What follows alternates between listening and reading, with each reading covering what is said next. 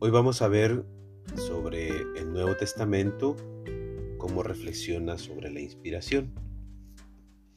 Segunda Timoteo capítulo 3 versículos del 14 al 17. Tu fe, tú sigue firme en todo aquello que aprendiste, de lo cual estás convencido. Ya sabes quiénes te lo enseñaron Recuerda que desde niño conoce las Sagradas Escrituras que pueden instruirte y llevarte a la salvación por medio de la fe en Cristo Jesús.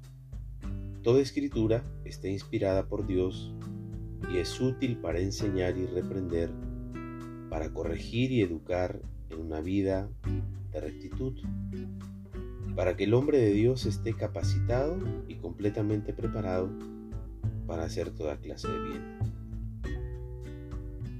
La Santa Madre Iglesia, según la fe apostólica, tiene por santos y canónicos los libros enteros del Antiguo y Nuevo Testamento, con todas sus partes, porque, escritos bajo la inspiración del Espíritu Santo, tienen a Dios como autor y como tales se le han entregado a la misma Iglesia.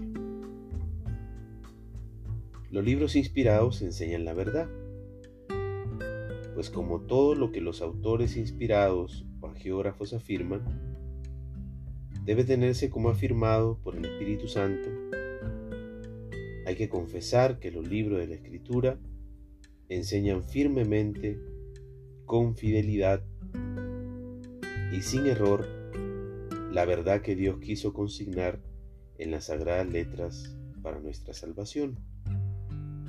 Estamos citando Dei Verbum número 11 y el numeral 107 del Catecismo de la Iglesia Católica. Reflexiones de San Agustín con respecto al misterio de la inspiración bíblica que capacita a los escritores humanos a hablar de parte de Dios. Explicar cuanto le fue dicho en su pleno significado es cosa que supera toda capacidad humana. Más aún, no dudo en afirmar, hermanos míos, que tal vez ni el mismo San Juan fue capaz. Habló como pudo, porque era un hombre que hablaba de Dios.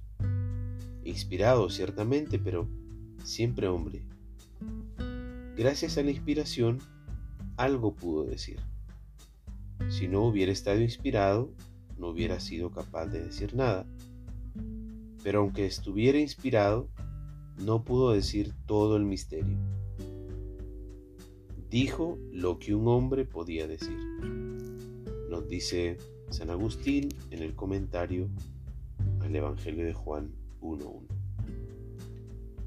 Colosenses 1, versículo del 15 al 20 dice, y por medio de él Dios reconcilió a todo el universo, ordenándolo hacia él, tanto lo que está en la tierra como lo que está en el cielo, haciendo la paz